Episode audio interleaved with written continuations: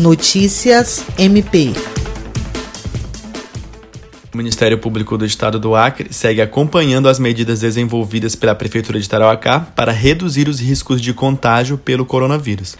Nesta terça-feira, a promotora Manuela Canuto de Santana Farrá reuniu-se com a prefeita Marilete Vitorino e o enfermeiro Iago Correia, representando a Secretaria Municipal de Saúde.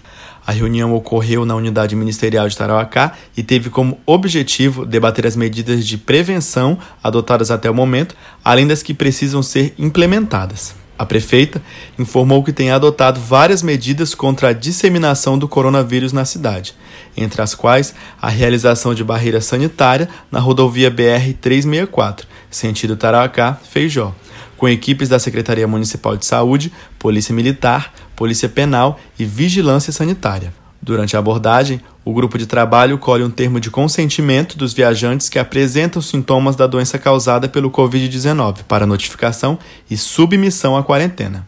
Tiago Teles, para a Agência de Notícias do Ministério Público do Estado do Acre.